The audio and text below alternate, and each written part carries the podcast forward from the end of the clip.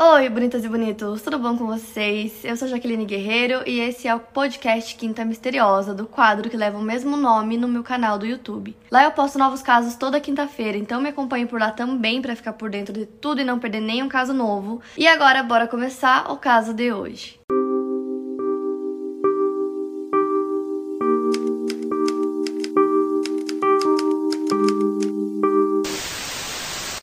Marie Anthony nasceu no dia 19 de março de 1986 e cresceu na Flórida com seus pais Cindy e George Anthony e seu irmão Lee. Na adolescência, Casey era muito conhecida por festar demais, ela adorava ficar indo em baladas, em festas, era uma das coisas que ela mais gostava de fazer. Até que aos 19 anos ela acabou engravidando e deu à luz a sua primeira filha, a Kaylee Marie Anthony, que nasceu no dia 9 de agosto de 2005. Até hoje não se sabe quem é o pai biológico da Kaylee, algumas pessoas acham que era um cara aleatório que ela acabou conhecendo em alguma festa, alguns acham que era um ex-namorado dela que morreu no acidente de carro. Na época ela estava noiva do Jesse Grant, ele amava a Kaylee, adorava ela, mas depois de fazerem testes descobriram que ele não era o pai. Mas até hoje não tem confirmações de quem realmente é o pai biológico da Kaylee. Quando ela estava grávida, ela pensava em colocar a filha dela para adoção, mas os pais dela conseguiram convencer ela de ficar com a menina, disseram que eles iam ajudar a cuidar, ajudar a criar. Então eles acabaram convencendo ela. Então a Kaylee nasceu e as duas moravam com os pais da Casey, né? Os avós da Kaylee. É um pouco confuso esses nomes, mas Casey é a mãe e Kaylee é a filha. Os avós eram completamente apaixonados pela Kaylee, diziam que ela era a criança mais fofa do mundo, muito alegre. Essa era a personalidade dela, era uma garotinha muito feliz que estava sempre alegre, trazia muita, muita alegria para os avós dela. E aí em 2008 a Casey acabou tendo uma discussão com os pais dela. Eles disseram que esse estilo de vida dela não estava dando muito certo, que ela não estava cuidando cuidando daquele como ela deveria, que ela não estava assumindo todas as responsabilidades dela. Então a Casey ficou muito irritada com isso, pegou a Kaylee, pegou as coisas dela e no dia 8 de junho ela saiu da casa dos pais dela. A Kaylee tinha dois anos de idade nesse dia que ela saiu da casa dos pais e nesse dia foi a última vez que os pais dela viram a Kaylee. Depois que a Casey saiu da casa dos pais dela, eles costumavam ligar sempre para ela para perguntar como a neta tava, como elas moravam com eles desde sempre.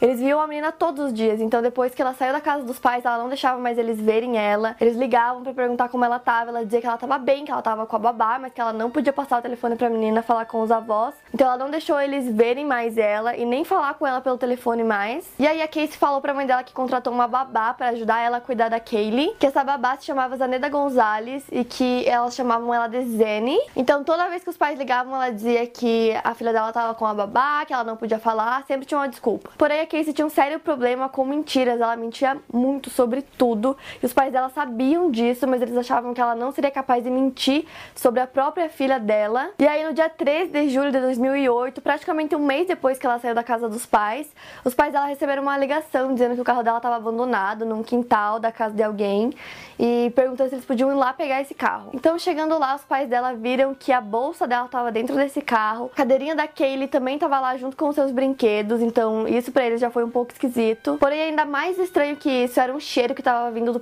porta-malas do carro. O George, pai da Casey, já tinha trabalhado no departamento de polícia e ele disse que aquele era o cheiro de cadáver.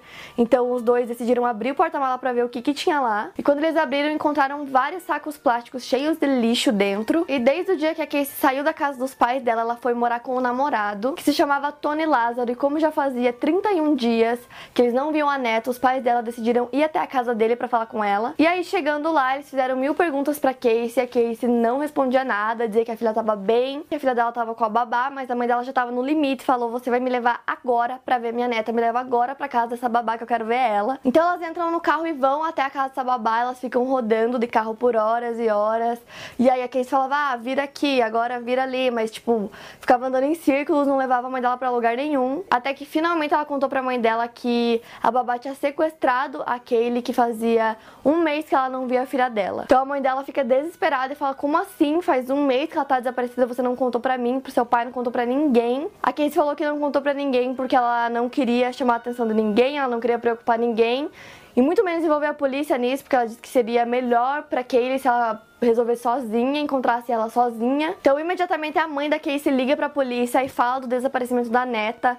Liga e fala que já faz 31 dias que ela tá desaparecida. E a primeira pergunta da polícia é: Como assim faz 31 dias e só agora vocês notificam a gente? E aí a Cindy fala pra polícia que ela só ligou agora porque ela acabou de descobrir, a filha dela acabou de contar que ela foi sequestrada pela babá. Só que ainda mais estranho do que todo esse tempo que a menina tava desaparecida e a Casey não fez nada foi o comportamento dela durante esses 31 dias. Ela contou pros pais que tava procurando pela menina, que tava lidando com isso e resolvendo isso sozinha, mas durante todos aqueles dias ela tava curtindo a vida, tava indo em festas, em baladas, tava tendo aquele mesmo estilo de vida que ela tinha antes daquele nascer. Ela também fez uma tatuagem nesse mês que dizia Bela Vita, que significa Bela Vida, e o tatuador disse que ela tava super alegre, super feliz no dia. Os amigos dela que saíram com ela durante todos esses dias disseram que em nenhum momento ela mencionou o desaparecimento da filha e também em nenhum momento ela pareceu triste ou preocupada nada, ela tava completamente normal. Então, só até essa parte do caso, a gente pensar que uma mãe tava lá curtindo a vida como se nada tivesse acontecido enquanto a filha tava desaparecida,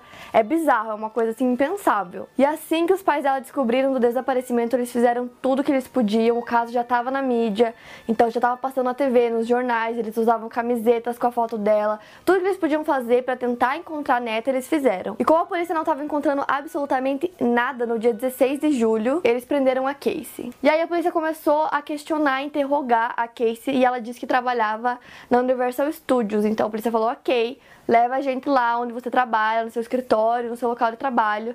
E aí chegaram lá, mais uma vez ela ficou rodando pra lá e pra cá, que nem uma barata tonta, e no final falou: ai Gente, eu não trabalho aqui, é mentira, eu já fui demitida faz, sei lá, dois anos. Então aí a polícia descobre a primeira mentira que ela contou. Depois disso, a polícia começou a ir atrás da tal babá que tinha sequestrado a menina, a Zene. A Casey não tinha telefone, não sabia endereço, não sabia absolutamente nada da vida dessa mulher.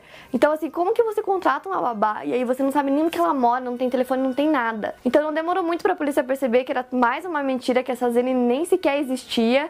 Eles chegaram a encontrar uma mulher que tinha exatamente o mesmo mesmo nome que a Casey falou que a babá tinha, mas essa mulher não tinha nada a ver com o assunto, nem sabia o que estava acontecendo, foi só um azar mesmo. A partir do momento que a polícia descobriu que a Zene não existia e a Zene era a principal suspeita do caso, tudo apontava para Casey. A busca pela Kaylee não parou em nenhum momento, os avós, familiares, amigos, todo mundo estava se movimentando para encontrar a menina. Como eu disse, o caso já estava bem conhecido, então as pessoas, todo mundo estava atento para ver se ia encontrar a Kaylee. A família continuou a procurar por ela até no dia 11 de dezembro de 2008. Um homem chamado Roy Cronk andava numa floresta perto da casa onde os Anthony moravam e lá ele acabou encontrando um saco plástico preto que por algum motivo ele achou aquele saco preto esquisito.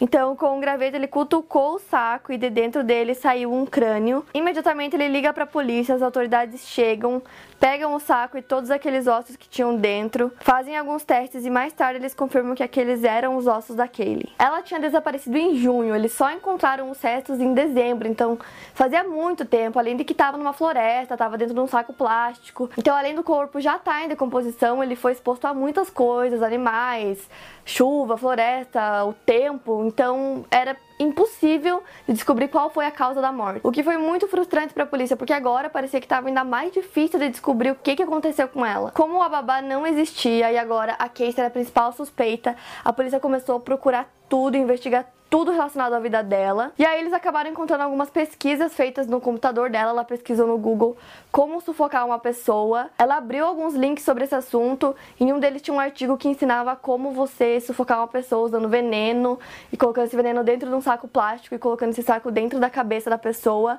o que é no mínimo esquisito porque foi dentro de um saco plástico que encontraram os restos da Kaylee. Eles também encontraram no crânio da Kaylee uma fita isolante que ia da boca e do nariz dela até a parte de trás da cabeça. E apesar de já estar num estado bem avançado de decomposição, eles conseguiam ver claramente que era uma fita isolante. Então, por conta dessa fita isolante, a causa da morte poderia ser homicídio, mas como eu disse, estava muito avançado o estado de decomposição, não tinha como saber, não tinha como dar certeza. Então, no final dos testes, eles deram a causa da morte oficialmente como inconclusa. Seis semanas depois que o corpo da Kaylee foi encontrado, o avô dela, George, tentou cometer suicídio.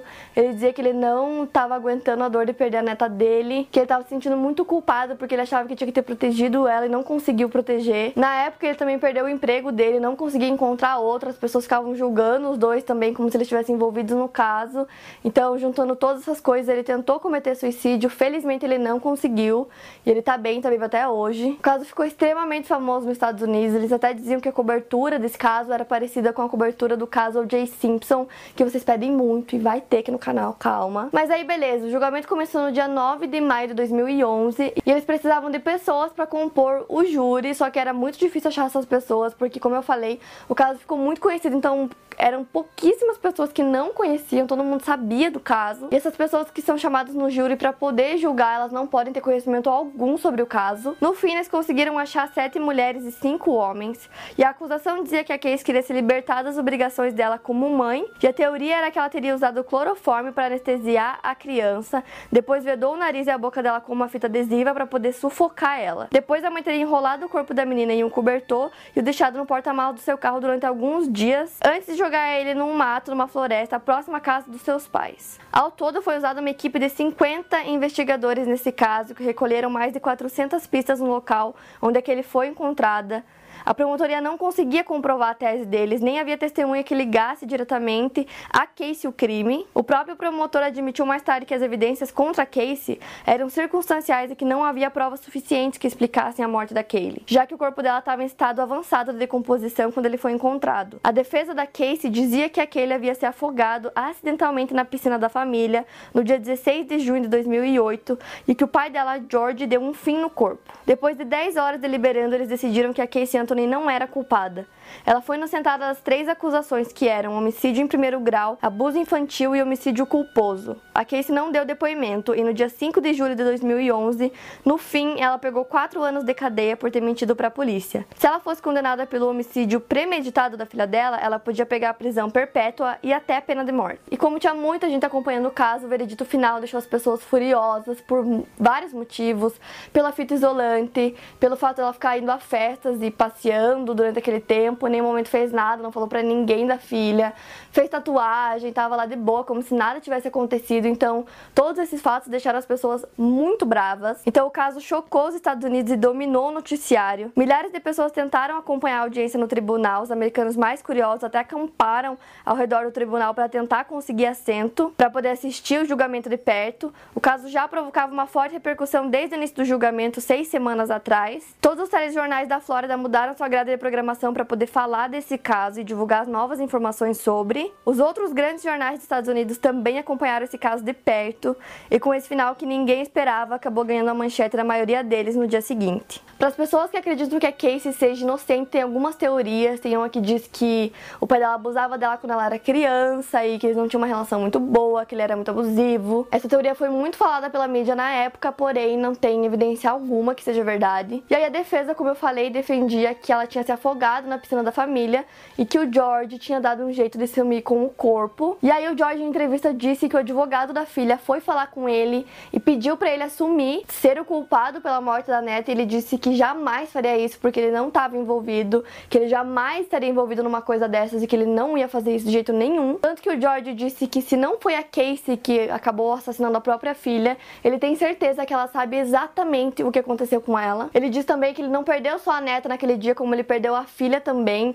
Desde que o caso aconteceu, ele não fala mais com a filha dele, ele simplesmente cortou todas as relações com ela. Já a mãe dela, Cindy, prefere acreditar que a filha não teria coragem de estar envolvida nisso. Ela acabou se afastando da Casey também, mas ela não perdeu contato com ela porque ela disse que no final do dia ela ainda é a mãe dela. O irmão da Casey também cortou totalmente relações com ela. Ele acabou se casando e teve um filho, o que para os pais dele foi a melhor coisa do mundo em meio a tantas coisas ruins e, e todo esse tempo para resolver o caso, pelo menos alguma coisa boa aconteceu para eles. E hoje a Casey trabalha para um detetive particular fazendo buscas nas redes sociais e outros serviços de investigação. Se aquele tivesse viva hoje, ela teria 13 anos de idade. Para mais casos, siga meu podcast aqui no Spotify, lembrando que os casos novos saem primeiro lá no meu canal do YouTube toda quinta-feira. Obrigada por ouvir, até o próximo caso.